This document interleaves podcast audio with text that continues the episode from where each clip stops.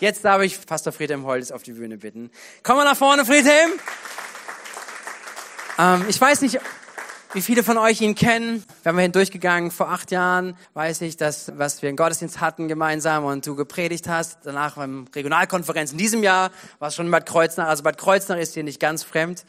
Wir freuen uns enorm, dass du da bist. Wer Pastor Friedhelm nicht kennt, ähm, er ist äh, der leitende Pastor in Wuppertal der Credo-Kirche und eine Gemeinde, die über mehrere Stadtteile, mehrere Ortschaften hinaus einfach Gemeinde baut und einen Einfluss nimmt, einfach Menschen zu Jesus führt. Das ist so genial mit einem großen Team drumherum. Und er ist Präses unseres Gemeindebundes. Wir sind Teil vom Pfingstbund, vom BFP. Und ähm, ja, du leitest das Mandat, einfach diesen ganzen, ganzen Bund zu leiten, diesen ganzen bunten Haufen manchmal, oder? Du erzählst nichts, okay. Aber wir sind so dankbar einfach, ähm, und das wollen wir auch wirklich ganz bewusst auch als Gemeinde, einfach dich segnen, mitbeten. Wir beten für Leiter, auch für unseren Bund, weil wir sehen wollen, dass auch wir als Gemeindebund Teil davon sind, dass Jesus größer wird in diesem Land. Wir freuen uns, dass du da bist und wir wünschen dir viel Segen und sprich zu dem, was Gott auf dein Herz gelegt hat. Amen. Merci. Ja. Vielen Dank. Danke, Pastor René. Ich weiß nicht, ob ihr es wusstet. Aber wir leben in einer großartigen Zeit. Natürlich gibt es ganz viele Herausforderungen, die wir alle haben in unserem Land. Ähm, man muss ja nur die Nachrichten anschauen, manchmal muss man sie auch nicht anschauen, äh, wie auch immer. Aber ich glaube, dass herausfordernde Zeiten die besten Zeiten sind für die Kirche weil dann wird viel mehr Leuten bewusst, dass wir eine Hoffnung brauchen, die viel größer sein muss als das, wie unsere Rentenkasse und unser Job und unser Haus und unser Urlaub, alles großartige Dinge. Aber ich glaube, es gibt etwas darüber hinaus und das ist die Botschaft und das ist das, wofür wir stehen und das ist auch das, wofür die Missio-Kirche steht. Und ich sage mal ganz kurz, herzlichen Glückwunsch, ihr seid drei Jahre alt. Habt ihr euch schon mal selber gratuliert? Also klatsch mal für dich selber. Wir klatschen immer für die anderen. Jetzt klatschen wir für uns. So, herzlichen Glückwunsch. Drei Jahre Missio-Kirche. Großartig zu sehen, wie viele Menschen Teil dieser Kirche sind, wie viele Menschen so um diese Kirche herum unterwegs sind und sagen, wow, ich check das mal aus, wer, wer weiß, was da noch kommt. Das ist die gute Nachricht. Die schlechte Nachricht ist folgende. Es gibt nur eine Missio-Kirche schlechte Nachricht. Also ich finde, gute Kirchen sollten sich immer reproduzieren. Das ist wie wenn du so ein Ehepaar hast und du sagst, hey, seid ihr gechallenged? Nee. Äh, seid ihr gesund? Ja. Ihr seid zehn Jahre verheiratet. Hm? Seid ihr wirklich gesund? Ja, dann kein gesund. Dann fehlt irgendwas. Irgendwann möchte ich euch einen Brief schreiben und sagen, herzlichen Glückwunsch zu einem weiteren Standort der Missio-Kirche. Herzlichen Glückwunsch, dass die Missio-Kirche sich ausbreitet in Rheinland-Pfalz, darüber hinaus gerne in einem anderen Land, weil Grenzen sind ja nur in unserem Kopf. Also du, du Weißt du, wenn ich jetzt sagen würde, hey, wir haben, wir haben eine Kirche gegründet, eineinhalb Stunden von Wuppertal entfernt, die haben 16 Uhr Gottesdienst und äh, ich setze mich da um 14 Uhr ins Auto, fahre dahin, würde jeder sagen, ja, das kann man so machen. Aber weißt du was? Man könnte sogar in den Flieger steigen, eine Stunde fliegen und irgendwo eine Kirche bauen. Das ist aber so weit weg. Nee, ist überhaupt nicht weit weg. Es ist ganz nah dran, weil wir leben in der besten Zeit ever. Heute ist alles möglich. So von daher, falls ich mal wieder da bin, werde ich euch fragen, na, seid ihr auch gesund? Ist alles in Ordnung? Ja, super, die Kirche wächst und, und wir haben jetzt 20 Kleingruppen und, und, und ganz viele Leiter. Und dann werde ich die Frage stellen, what's wrong? Warum gibt es nur eine Missio-Kirche? Was, was ist da schiefgelaufen? Also be ready, weil alles, was gesund ist, wird sich reproduzieren. Und wenn es sich reproduziert, dann, dann kommt eine geistliche Dynamik. Just saying, wer mich einlädt, muss sowas immer hören. Weil ich finde, es gibt manchmal Kirchen, die sind nicht so gesund und reproduzieren sich. Und dann denkst du, ach, jetzt, vorher hatten wir ein Problem, jetzt haben wir zwei Probleme. Aber wenn gute Kirchen sich reproduzieren, was, das bedeutet einfach, mehr Menschen kommen zu Jesus. Mehr Menschen werden wie Jesus. Mehr Nachbarn werden positiv beeinflusst. Mehr Hoffnung kommt in eine Stadt. Ich meine, davon brauchen wir noch mehr, oder? So, anyway. Ich, bevor ich predige, wir haben so viele Informationen bekommen für alle ADHS-Kinder unter uns. Ähm, ich erzähle euch zwei Geschichten, bevor ich zu Gottes Wort komme. Ist es okay? So, die zwei besten Heilungsgeschichten, die ich in den letzten Monaten bei uns in der Kirche erlebt habe. Und bei beiden spiele ich keine Rolle. Von daher musst du jetzt nicht sagen, ja, ja, der preist sich hier selber an und so, ja, dann habe ich gebetet und ja, war klar, da passiert was und so. Äh, gar nicht. Ähm, wir haben drei Heiliggeist-Tage gehabt in diesem Jahr, großartigen Gastsprecher da äh, dabei gehabt und der, der ganze Abend ist zu Ende. Ich stehe so hinterm Vorhang mit einem weiteren Gast. Wir quasseln noch so ein bisschen. Und auf einmal höre ich laute Geräusche im Saal. Ich dachte erst so, das klingt wie Befreiungsdienst. Dachte, ich gehe da mal lieber hin, mal gucken, was da so ist. Aber war gar kein Befreiungsdienst für alle Insider, sondern Leute waren absolut begeistert und ich gehe hin und sage, was, was ist hier los, was hier passiert? Und Folgendes war passiert. Christian, 59 Jahre alt, ist auf seinem linken Ohr taub, seitdem er zwölf ist. Seit 47 Jahren ist er taub auf seinem linken Ohr. Nun, die Welt geht davon nicht unter. Er hat ja noch ein rechtes Ohr und äh, man gewöhnt sich ja auch an alles. Und er, er trägt aber diese Verheißung, eines Tages wird Jesus sein Ohr öffnen. Nun, aber schon 47 Jahre her. Das ist eine lange Zeit, ne? Das ist eine ganz lange Zeit. Ähm, und an dem Abend spricht der Heilige Geist zu ihm mit dieser ganz leisen Stimme, geh zu Elke, das ist meine Frau, die wird für dich beten. Und er denkt, ich habe die noch nie angequasselt, aber er macht das einfach, geht diesem Impuls nach und dann beten sie zusammen und während sie beten, geht sein Ohr auf. Jetzt wirst du sagen, hast du das gecheckt? Ich bin auch ein Allmann, Bruder.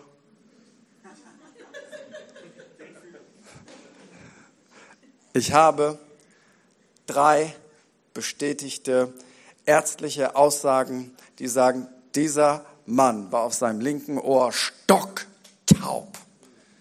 Ich denke, wie cool ist das denn? Wie stark ist das denn? Und ich denke an Ariane, ähm, die hat einen guten geistlichen Hintergrund, etwas konservativ. Also die steht null in Verdacht, eine ausgeflippte, pfingstlich charismatische Person zu sein.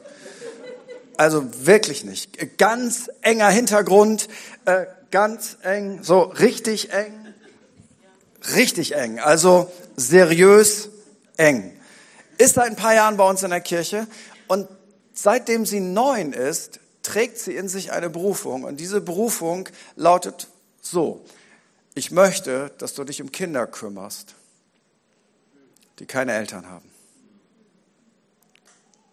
Und dieses Erleben war im Alter von neun so groß, dass sie ein kleines Buch darüber geschrieben hat. Das ist die Berufung meines Lebens. Ich soll mich um Kinder kümmern, die keine Eltern haben. Das ist so tief verankert. Nun geht das Leben weiter. Sie heiratet ähm, und sie und ihr Mann, sie haben fünf Kinder. Fünf natürliche Kinder. Und jetzt kriegt sie eine Krankheit, das ist eine fürchterliche, gruselige Krankheit. Äh, ich kannte die nicht, musste es selber googeln. Die heißt COPD. Weiß nicht, kennt das einer, COPD? So, fürchterliche Krankheit. Und das bedeutet, du wirst früher sterben und du hast massivste Luftprobleme. Und sie ist jetzt in so einer Reha und da spricht Gott zu ihr, sag mal, was mit deiner Berufung? Und sie sagt, so innerlich, Gott, willst du mich veräppeln? Ich habe COPD, ich habe fünf Kinder, ich bin hier in der Reha. That's it. Ich kann nicht mehr. Wie soll das gehen? Und sie sagt, sie hat das Gefühl, als wenn sie das Gesicht Gottes sehen würde, so innerlich, wie Gott ihr zublinzelt. Abgefahren, oder? Sie kommt zurück nach Hause, das Jugendamt ruft an und sagt, können Sie ein Baby aufnehmen? Mit diesem Impuls von der Reha denkt sie, nein, ich kann kein Baby aufnehmen, aber sie hat das Gefühl, Gott hat ihr zugeblinzelt, also mache ich das jetzt. Das ist Nummer sechs. Folgendes erlebt sie jetzt. Sie, Wuppertal ist so ein bisschen schiebt den Kinderwagen. Sie hat COPD. Das bedeutet, sie hält sich Normalzustand am Laternenmast fest. Sagt aber Gott, du hast mir das gesagt. Ich, ich mache das jetzt.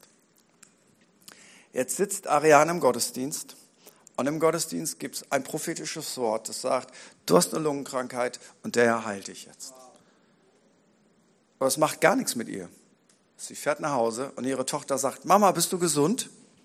Sagt, warum soll ich gesund sein? Ja, im Gottesdienst, da war doch so ein Impuls, das, das war bestimmt für dich, ich habe für dich gebetet, Mama. Und sie sagt folgendes, für mich macht Gott sowas nicht.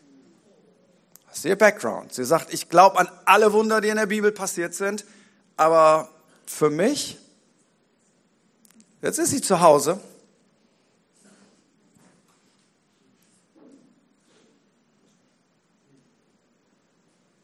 Sie stellt fest, sie ist kerngesund.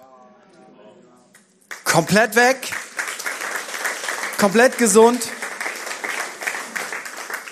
Ich weiß, jetzt gibt es diese Fragen, warum war der Typ 47 Jahre taub und warum hat sie das jahrelang gehabt? Wede guck nicht. Ich bin ja nicht Gott. Wenn ich das alles wüsste, wäre ich ja Gott. Aber ich bin ja nicht Gott. Aber ich, ich weiß eins, diese Frau ist kerngesund. Jetzt haben sie drei Kinder angenommen, leben ihre Berufung, sind mit acht Kids zu Hause. Großartige Familie, herrliche Menschen. Aber sie hatte wegen COPD einen Schwerstbehindertenausweis. Damit du halt am Supermarkt direkt vorne parken kannst. Wegen Jetzt denkt sie, es ist eigentlich nicht fair, dass ich das Ding habe, oder? Ich kann ja jetzt auch weiter hinten wieder parken. Und sie möchte ihren Schwerstbehindertenausweis abgeben. Und das Amt sagt ihr, Gott segne die deutsche Bürokratie. Das Amt sagt ihr, diese Krankheit ist unheilbar. So ein Ausweis wird für das ganze Leben vergeben. Sie können das nicht zurückgeben. Und ich habe gedacht, Jackpot, frei parken für den Rest deines Lebens. Halleluja, Slava Gospoda.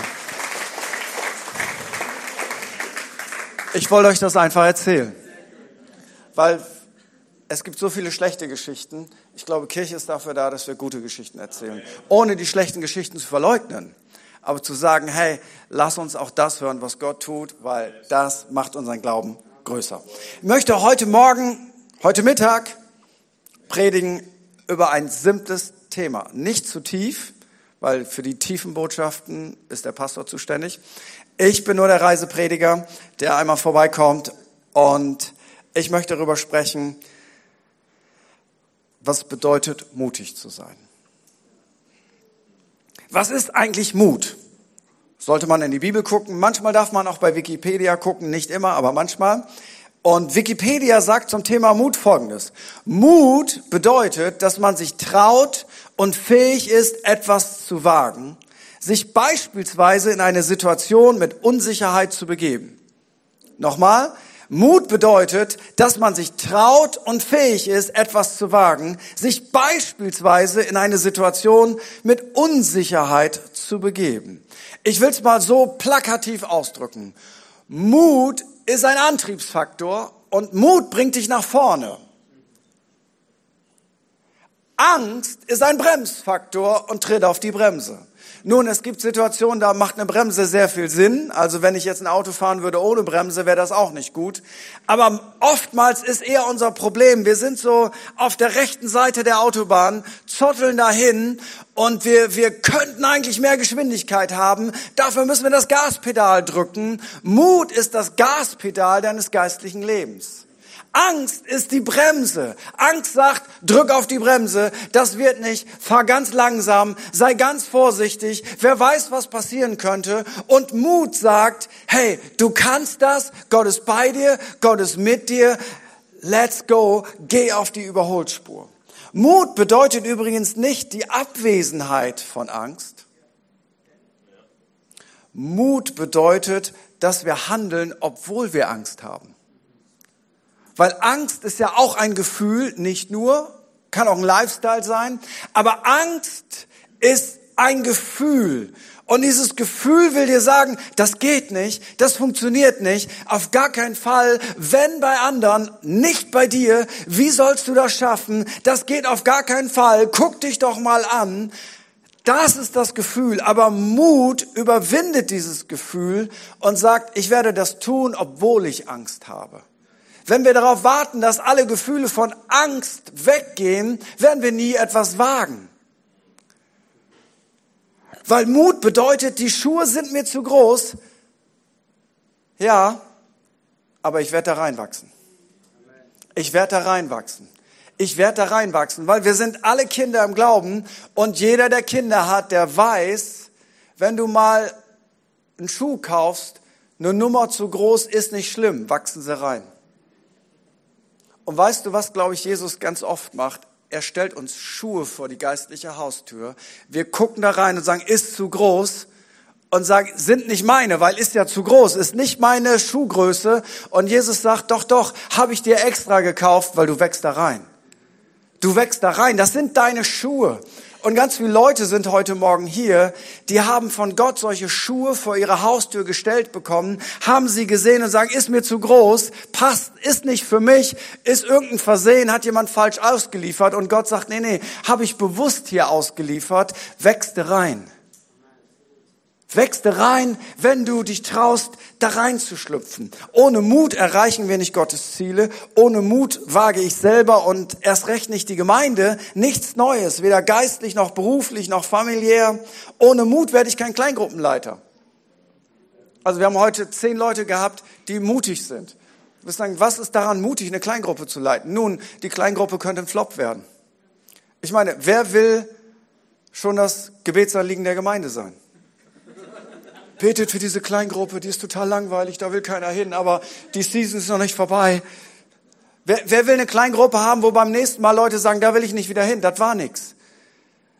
Weißt du, und Du gehst ein Risiko ein. Du bist mutig und tust etwas, wo du vorher nicht garantieren kannst, dass das Ganze funktioniert. Das ist Mut. Und ich habe lieber Leute, die mutig sind und etwas wagen, selbst wenn es nicht funktioniert, als Leute, die sagen, nee, nee, nee, ich werde niemals mutig sein. Ich bin immer auf der sicheren Seite. Wer auf der sicheren Seite sich immer bewegt, bewegt sich nicht auf der Seite des Glaubens und des Vertrauens und des Mutes. Er bewegt sich auf der Seite der Sicherheit. Aber Sicherheit ist in dem Fall genau das Gegenteil von dem, wo Gott uns in die Nachfolge reinstellen will. Ohne Mut werde ich niemals für einen Kranken beten. Ohne Mut werde ich nie jemanden einladen in die Kirche. Weil, warum brauche ich Mut, um jemanden einzuladen? Nun, die Wahrscheinlichkeit ist sehr hoch, dass ich jemanden einlade, dass er nicht kommt.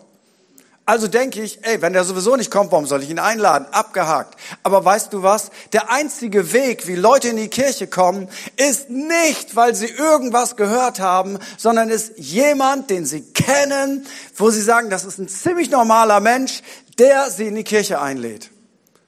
Sagen, ja, das klingt eigentlich plausibel. Nun, alles, was du brauchst, ist Mut. Weil jemand könnte ja sagen, nee, da will ich nicht hin. Aber ganz ehrlich, wo ist das Problem? Dann sind wir bei dem, was wir vorher auch hatten. Es kann ja nur besser werden. Es kann ja nur so sein, aber irgendetwas sagt uns, nee, das fühlt sich an wie eine persönliche Niederlage. Ich habe fünf Leute eingeladen und nie ist jemand gekommen. Nun, aber vielleicht sagt Gott, wenn du Nummer sechs wagen würdest, das wäre der Durchbruch, aber du hast einfach aufgehört, weil du keinen Mut mehr hattest. Du weißt nie, nehmen wir Christian, er hat eine Million Mal gebetet. Warum sollte Gebet Nummer eine Million und eins ihn gesund machen? Aber genau das Gebet war's. Es hat 47 Jahre nicht geklappt. Lasst mal lieber, will ich auch nicht für beten. Haben wir noch jemand hier mit leichten Kopfschmerzen? Da wäre ich dann ready. Ähm, Mut bedeutet, ich ich mach mal was Verrücktes. Und das ist in dem Fall nicht persönlichkeitsbedingt. Es gibt ja Leute, die sind ein bisschen risikofreudiger als andere. Das ist natural. Ich spreche von einem geistlichen Mut, aus seiner inneren Komfortzone rauszukommen und etwas zu tun, was ich normalerweise nicht tun würde. Weil ich Mut bekommen habe. In Josua 1 lesen wir, wie Gott zu einem Leiter spricht, der in solche großen Schuhe schlüpft.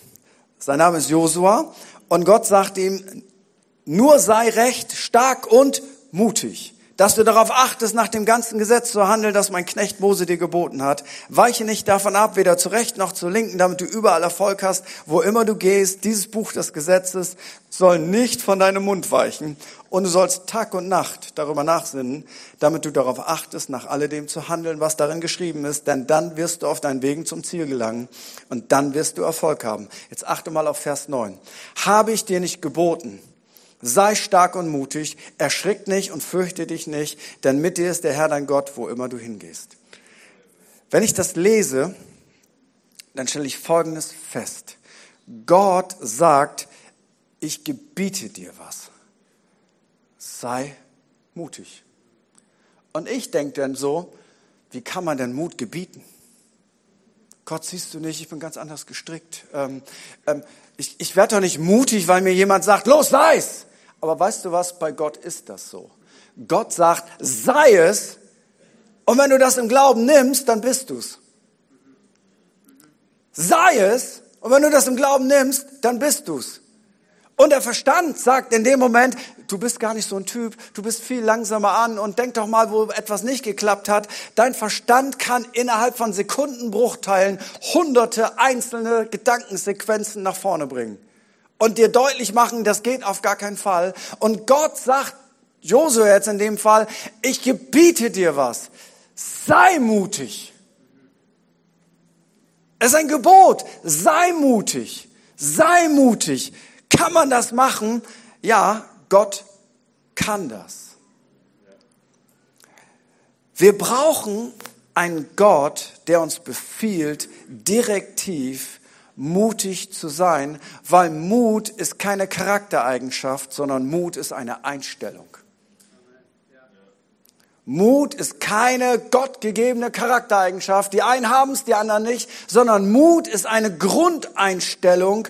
Und Gott sagt, sei mutig. Warum kann er das sagen? Weil Mut rechnet damit, dass Gott selber aktiv wird.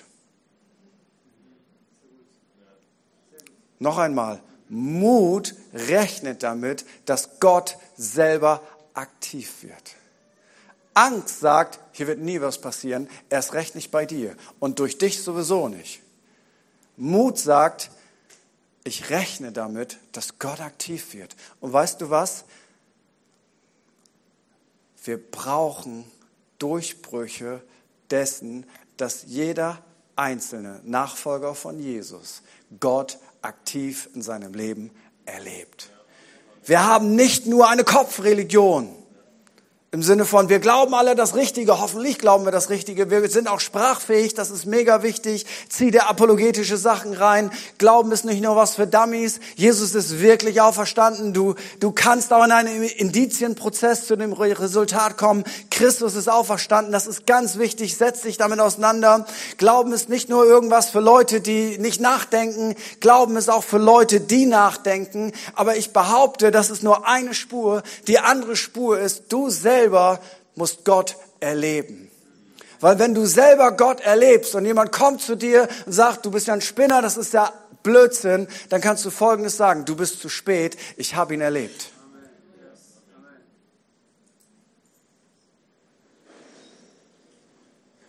Mut ist nicht nur etwas für geistliche Leiter, sondern Mut ist etwas, was unser Leben verändern kann.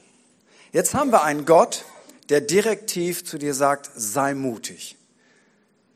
Und jetzt kommen wir zu der anderen Seite, weil wir haben ja nicht nur Gott, sondern wir haben ja auch Gottes Leute. Interessanterweise bei Josua war das so, Gott sagt ihm direktiv, sei mutig, dann kommt er zu seinen Mitarbeitern zurück und die sagen, wir werden dir folgen, wir haben nur eine Bedingung, sei auch mutig. Sie sagen dasselbe, was Gott sagt. Wir erwarten von dir, dass du mutig bist.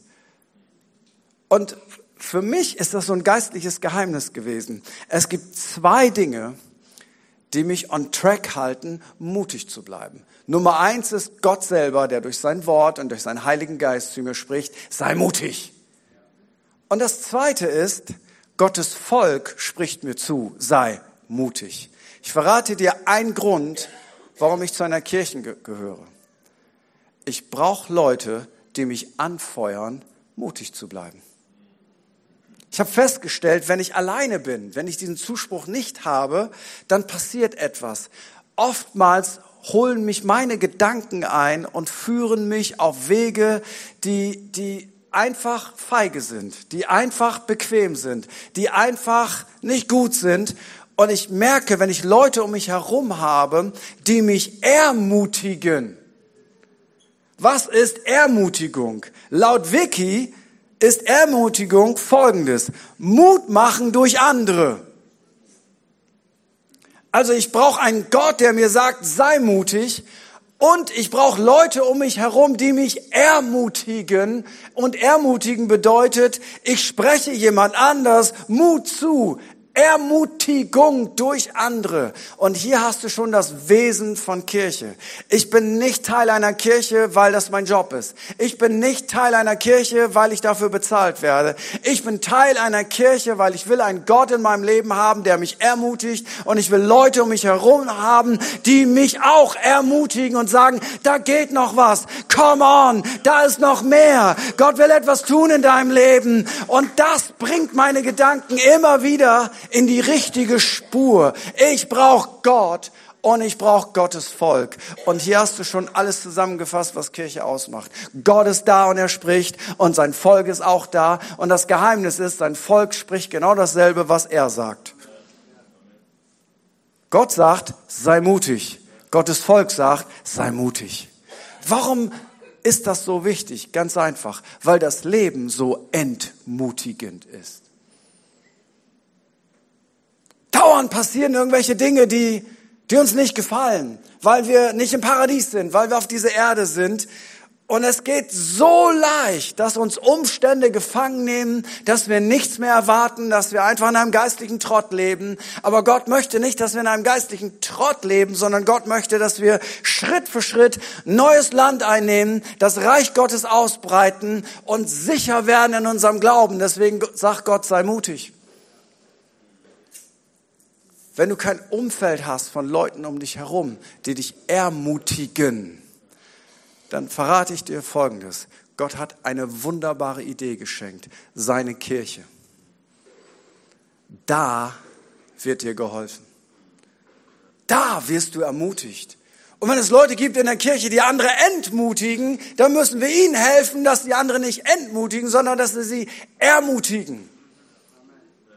Das ist das Mindset, das wir haben wollen. Und wir verleugnen nicht, dass es entmutigende Dinge gibt. Jeder von uns hat Herausforderungen. Jeder von uns ist gechallenged. Aber ich will dir etwas sagen. Ich will in einem Umfeld leben, wo man mich ermutigt zu träumen, wo man mich ermutigt, den nächsten Schritt zu gehen, wo man mich ermutigt, aus meiner Komfortzone rauszukommen, wo man mich ermutigt, Gott zu vertrauen, wo man mich ermutigt zu beten, wo man mich ermutigt, meine Lieblingssünde hinter mir zu lassen, weil Jesus ist stärker stärker als dieser alter Zwang, der in mir wohnt. Es ist möglich.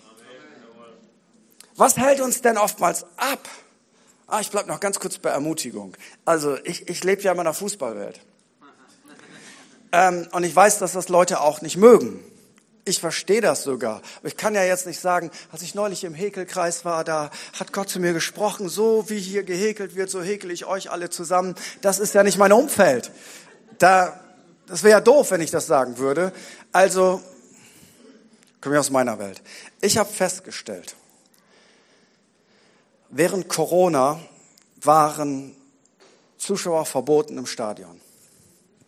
Weißt du was? Die gesamte Statik dieses Spiels hat sich verändert. Weißt du warum? Weil keine Menschen da waren. 80 Minuten sind gespielt. Alle sind müde. Jeder wartet darauf, duschen zu gehen. Es, du hast keine Energie mehr. Es ist Hochleistungssport. Und auf einmal steht das ganze Stadion auf und supportet dich. Und weißt du was, du, du kannst es direkt sehen. Die Spieler kriegen eine neue Luft. Da geht auf einmal noch was. Da, da passiert etwas. Und weißt du was? Das ist für mich Kirche. Ich habe das Gefühl, oh, ich kann nicht mehr.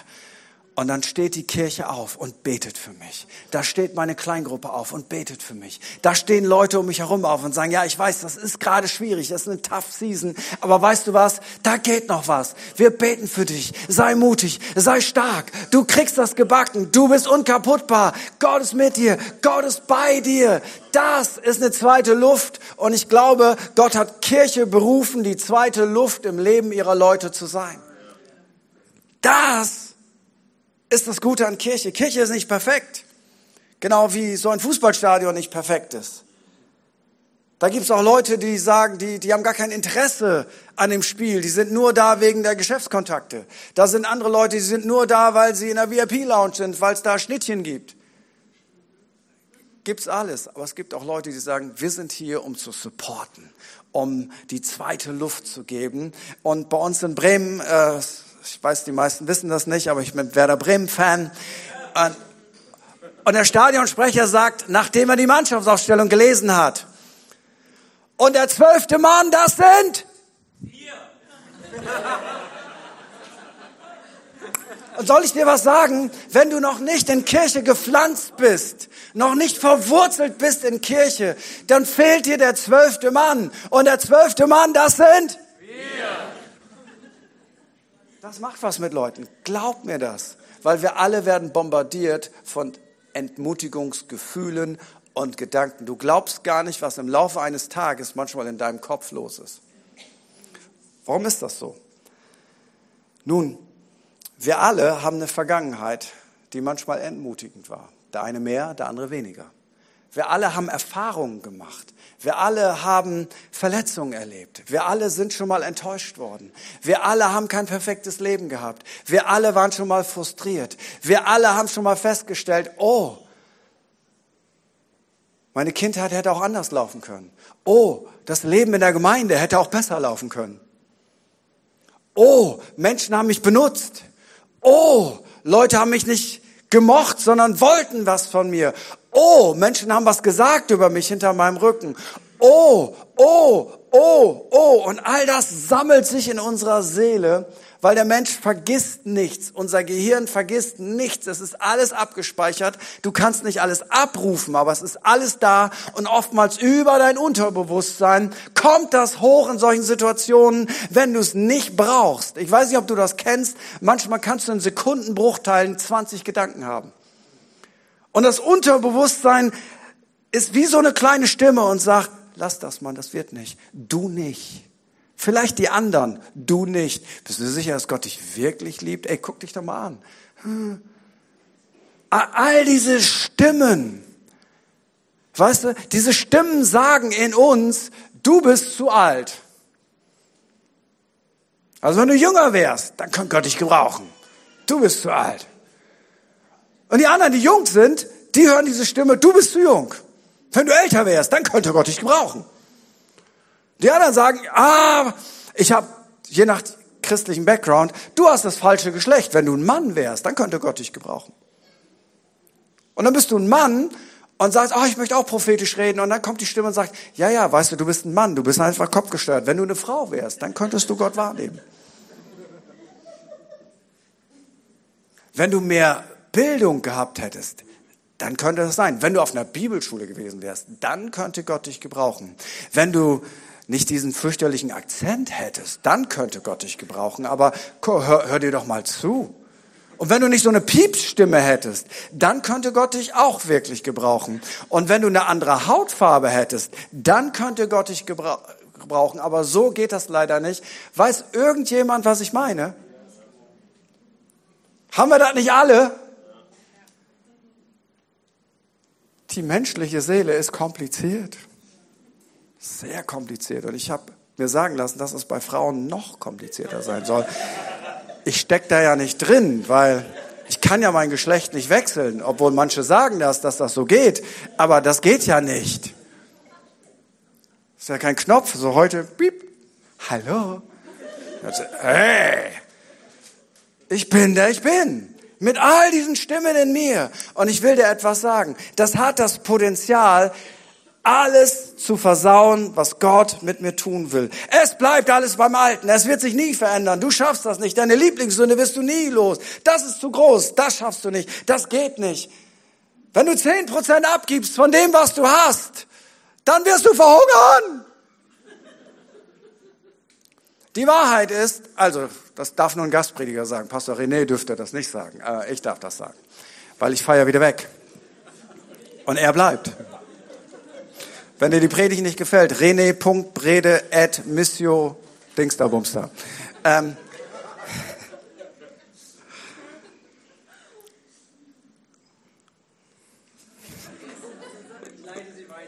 äh, danke, danke. Äh, schreib an meine Assistentin. Aber weißt du was? Hier kommt eine einfache Wahrheit.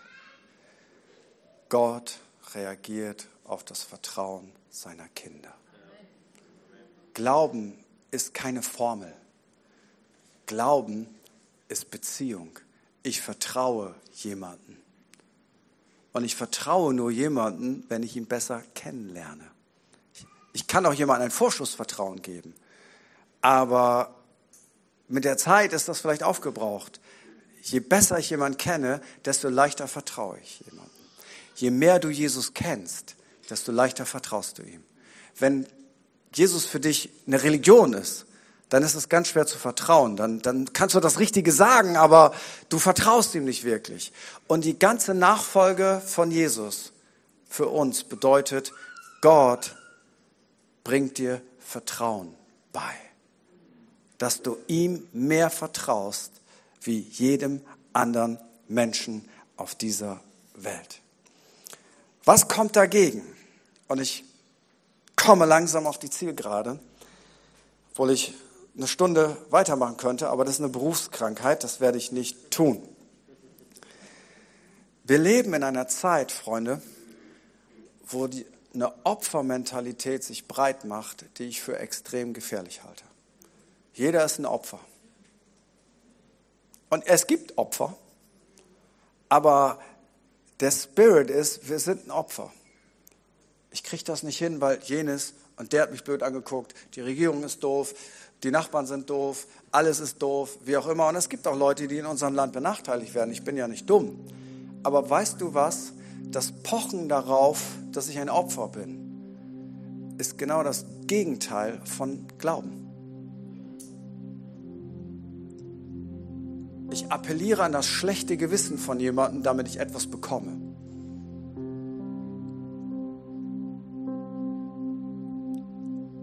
Und gesellschaftlich kann ich das nachvollziehen. Aber weißt du was? Für uns Christen gilt nicht, wir bekommen etwas, weil wir jemandem ein schlechtes Gewissen machen, weil wir Opfer sind, sondern Gott reagiert nicht auf eine Opfermentalität, Gott reagiert auf Glauben. Und wenn du Gott vertraust, ich möchte erst mal sagen, es ist total egal, wie alt du bist. Weil Gott, Gottes Währung ist nicht Alter. In der Bibel gab es mal einen Mann, der war 85. Und die jungen Leiter sollten auf den Berg gehen und Riesen verprügeln. Und die sagt, nö, ich kann nicht, ich habe gerade geheiratet, habe ich gerade nicht auf dem Herzen, für mich unter Druck gesetzt, möchte ich auch nicht, hat mir keiner gesagt, äh, weiß ich auch nicht, habe auch nicht die Finanzen, ähm, geht nicht, fragt nächste Woche nochmal. Und dieser 85-jährige Mann hört sich das an und er sagt, ich gehe. Ja, damals wurden die Leute ein bisschen älter als heute, aber ich verrate dir eins, 85 war noch nie jung. Und jetzt lassen diese ganzen jungen Leute den 85-jährigen Mann auf den Berg gehen, sich mit Riesen zu messen. Weißt du, was sein Vorteil war? Er wusste sowieso, ist egal, ob ich 30 bin oder 20 oder 45, ich kann die sowieso nicht besiegen. Ich brauche sowieso Gott, der eingreift. Das ist der Vorteil, wenn du im Glauben älter wirst. Du kennst ihn schon länger. Du weißt, er wird eingreifen. Andere sagen, ich bin zu jung, aber ich will dir etwas sagen. Du kannst den Heiligen Geist empfangen mit fünf Jahren. Du kannst vielleicht viel besser für Leute beten, wenn du acht bist, als wenn du 40 bist, weil danach hast du so viele negative Erfahrungen gemacht, dass dein ganzer kindlicher Glaube weg ist. Manchmal ist es viel besser, wenn du so ein Kind beten lässt. Gott reagiert nicht auf Alter. Und ich bin ein Fan von Next Gen. Wenn du in unsere Kirche kommst, wirst du immer die nächste Generation sehen, die wir fördern, die an Start ist, so früh wie möglich. So früh wie möglich. Aber es ist nicht die Währung, worauf Gott reagiert. Die Währung ist auch nicht, ich bin ein Mann. Die Währung ist auch nicht, ich bin eine Frau. Die Währung ist auch nicht, ich bin Bio-Deutscher. Die Währung ist auch nicht, ah, ich bin Migrant, zweite Generation, aber mein Deutsch ist so passabel. Weißt du was? Gott ist dein Akzent total egal. Gott ist deine Hautfarbe egal. Gott ist dein Geschlecht egal. Darauf reagiert Gott nicht. Gott reagiert auf ein mutiges Vertrauen. Und wenn du das kultivierst, wirst du nie ein Opfer sein, dann wird Gott immer einen Weg für dich machen. Weil Gott liebt es, wenn wir mutig sind. Was ist der Hauptgrund, warum wir mutig sein dürfen? Römer 8, Vers 28. Da sagt Paulus, nachdem er das ganze Evangelium erklärt hat, von wir sind Sünder, Gott hat uns schon geliebt, obwohl wir Sünder sind, wir werden jetzt nicht gerecht aufgrund unserer eigenen Werke, sondern durch das, was Jesus getan hat, was er getan hat, nicht was wir getan haben, macht uns gerecht. Jetzt haben wir Frieden mit Gott. Jetzt ist unser alter Mensch gestorben. Er ist begraben in der Taufe. Oh, ich höre gerade den Heiligen Geist reden. Es gibt ein paar Leute, die sollten sich taufen lassen. Nimm das bitte nicht als zweitrangig. Wenn du zum Glauben gekommen bist und du hast das nicht öffentlich gemacht, dann ist das dein nächster Schritt. Geh nicht raus aus diesem Gebäude, bevor du dich nicht anmeldest, um dich taufen zu lassen.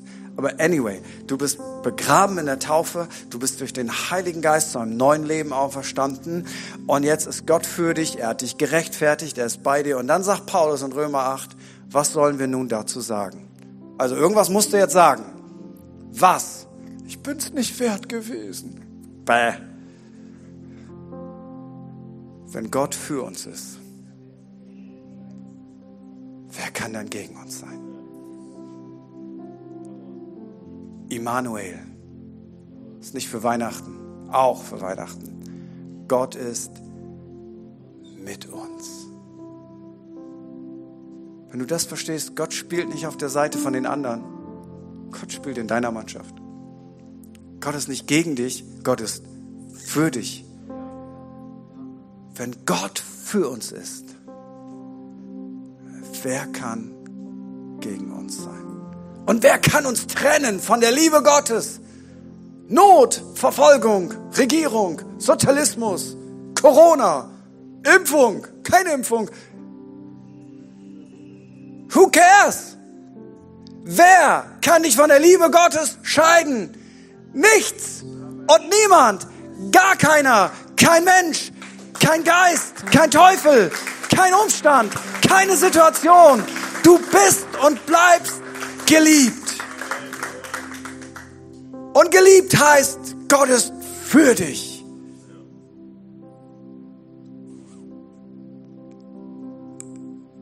Was können wir bewegen in unserer Familie, in unserer Nachbarschaft, in der Schule, in der Firma, in unserem Freundeskreis, in unserem Verein? Wenn Menschen merken, woher nimmst du diese Sicherheit in deinem Leben? Und du sagst nicht, ja, ich war auf diesem Shaka-Seminar und ich sag mir morgens immer Schalalalala äh, wird schon. Sondern Leute spüren, du weißt, du bist geliebt. Und deswegen kannst du das auch ab, wenn andere Leute eine andere Meinung haben. Du musst da nicht ausflippen, du musst nicht sauer werden, du musst nicht depressiv werden, du musst keine Komplexe bekommen, weil du weißt, was immer passiert, ich bin geliebt und Gott ist für mich und du strahlst das aus. Wow. Das ist das, was diese Gesellschaft braucht. Lass uns zusammen aufstehen.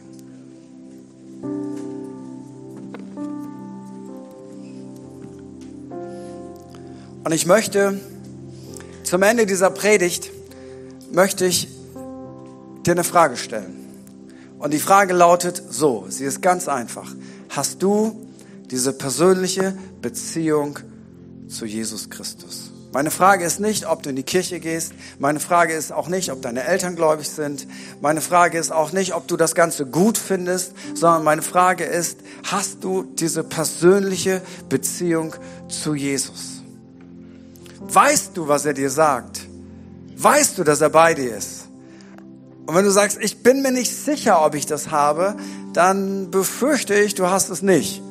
Ist ja wie wenn jemand sagen würde, sag mal Friedhelm, bist du verheiratet? Und ich würde sagen, ja, ich weiß nicht, ich kenne da jemanden, aber ähm, so ganz sicher bin ich mir nicht. Ich kann dir Folgendes sagen. Ich bin seit 34 Jahren verheiratet, seit dem 3.3.1989. Ich habe das schriftlich im Stammbuch der Familie. Ich weiß, auf welchem Standesamt wir waren. Ich weiß, welcher Pastor mich getraut hat. Wenn jemand mich fragt, bist du verheiratet, ist meine Antwort ganz einfach. Ja.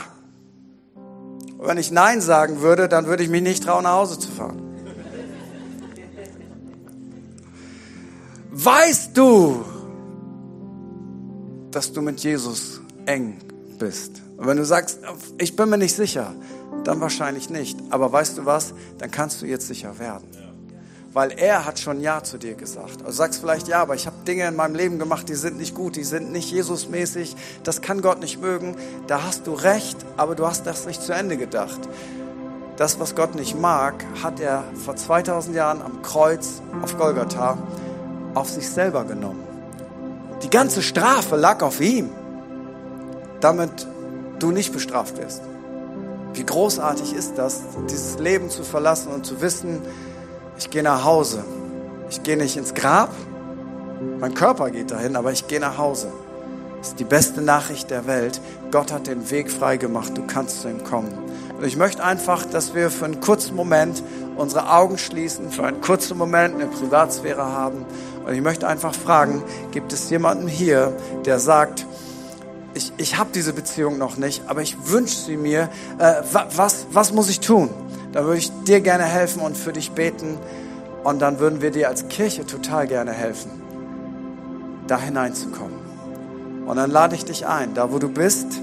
Vielleicht hast du auch gesagt, ich, ich, ich habe das schon mal gehabt, irgendwann, aber ich habe das verloren oder Gottes Leute haben mich enttäuscht, äh, in der Gemeinde war es komisch. Da möchte ich dir Folgendes sagen, dann komm doch heute einfach zurück und mach etwas fest.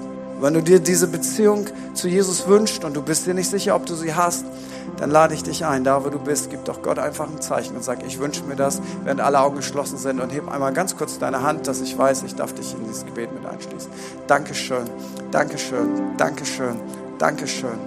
Dankeschön. Gibt es noch jemand, wo du sagst, ich, ich, ich habe diese Beziehung noch nicht, aber ich, ich würde es mir wünschen. Ich bin schon so oft eingeladen worden, ich habe schon so viel gehört. Dankeschön. Wenn du deine Hand gehoben hast, darfst du sie wieder runternehmen. Dann lade ich all die Leute ein, die ihre Hand gehoben haben, dass sie mir ein Gebet nachsprechen. Und wir als ganze Kirche beten dieses Gebet mit, damit du das nicht alleine beten musst. Das wird sich ja doof anfühlen. Und in diesem Gebet machst du deutlich, ich dock heute an bei Jesus.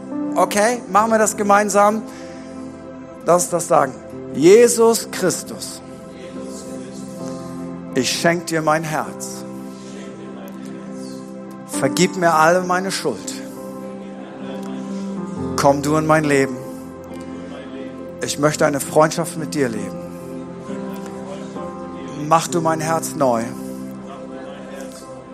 und schenk mir ein neues Leben. Danke, dass du mich liebst dass du für mich bist. Amen. Amen. Lass uns mal einen Applaus geben für all die, die das jetzt bewusst gebetet haben. Vielleicht das erste Mal. Gleich wird Pastor René sagen, was für dich vielleicht der nächste Schritt sein könnte, weil es gibt immer einen weiteren Schritt, wenn wir Jesus nachfolgen. Und ich möchte noch ein zweites Gebet beten. Es gibt ganz viele Leute hier, den stand während der Predigt standen Schritte vor ihren Augen, von denen Gott eigentlich möchte, dass du sie gehst. Aber du bist sie bisher noch nicht gegangen. Bei dem einen ist das so, dass er sich nicht traut, sich taufen zu lassen. Weil da sind ganz viele Leute und das ist ja ganz komisch und ich weiß das auch nicht und meine Oma findet das doof, wie auch immer. Und Gott sagt, alles was du brauchst ist Mut. Und weißt du, was Gott dir sagt? Sei mutig, sei mutig, sei mutig, sei mutig. That's it. Sei mutig. So, Andere sagen, ah, ich, ich sollte einen Schritt gehen in Mitarbeiterschaft. Andere sagen, hey, ich sollte einen Schritt gehen in Großzügigkeit. Aber du denkst, wie, wie soll das gehen? Weißt du, Großzügigkeit ist keine Mathematik. Großzügigkeit ist, du siehst etwas und lässt das los und denkst, ah, jetzt habe ich nichts mehr. Aber du verlierst nichts, sondern du siehst etwas und daraus wird eine Ernte. Das kannst du aber nicht machen, wenn du nicht vertraust. Dann denkst du, nee, dann, ich, ich weiß genau, wie das geht. Großzügigkeit ist, du lässt los und kriegst mehr als vorher. Du lässt los und kriegst mehr. Du lässt los. Es ist einfach ein Schritt des Mutes und des Glaubens. Andere müssen sich versöhnen mit Leuten. Andere müssen mal jemand einladen. Andere, es gibt Leute hier, die haben eine Berufung in weltweite Mission. Und ich möchte das über diese Kirche aussprechen. Ihr werdet eine Kirche sein, und mit dem Gedanken bin ich im Auto hierher gekommen und ich dachte, ach, halt die Klappe, sag das mal lieber nicht. Aber ich habe mir jetzt angewöhnt, einfach was zu sagen. Ihr werdet eine Kirche sein und aus eurer Mitte wird Gott Menschen senden, global, um das Reich Gottes global auf diese Erde zu bauen. Und Gott wird aus dieser Kirche in Bad Kreuznach Menschen in anderen Nationen verändern und ihnen dienen. Und jetzt muss ich sagen, oh, dann verlieren wir ja coole Leute. Ihr verliert nicht Leute, sondern sie bauen das Reich Gottes einfach an einem anderen Ort. Und es ist die Missio-Kirche. Es sind nicht die, es sind wir. Es sind nicht die, es sind wir. Es sieht Leute hier, die haben eine globale Berufung. Seid dafür ready. Gott macht etwas mit euch. Und das wird passieren, aber dafür braucht man auch wieder Mut. Und all die Leute, die ich jetzt nicht aufgezählt habe, die sagen, wow, ich, ich, ich brauche so, ich brauche Mut, um meinen Schritt zu gehen. Du darfst jetzt einfach deine Hände ausstrecken zu Gott und ich werde dir etwas zusprechen im Namen Gottes und das wird etwas mit dir machen. Wenn du merkst, ich brauche so einen Schritt, streck jetzt deine Hände Gott entgegen und wir werden jetzt etwas über dir proklamieren. Im Namen von Jesus spreche ich dir zu, Kind Gottes. Sei mutig. Du kannst das, aber nicht in dir, sondern in deiner Schwachheit ist Gott mächtig weil er hat dich berufen, er ist mit dir, er ist für dich und wenn Gott für dich ist, wer kann wider dich sein? Im Namen von Jesus sei stark und mutig, diesen nächsten Schritt zu gehen und dein Land einzunehmen. Amen.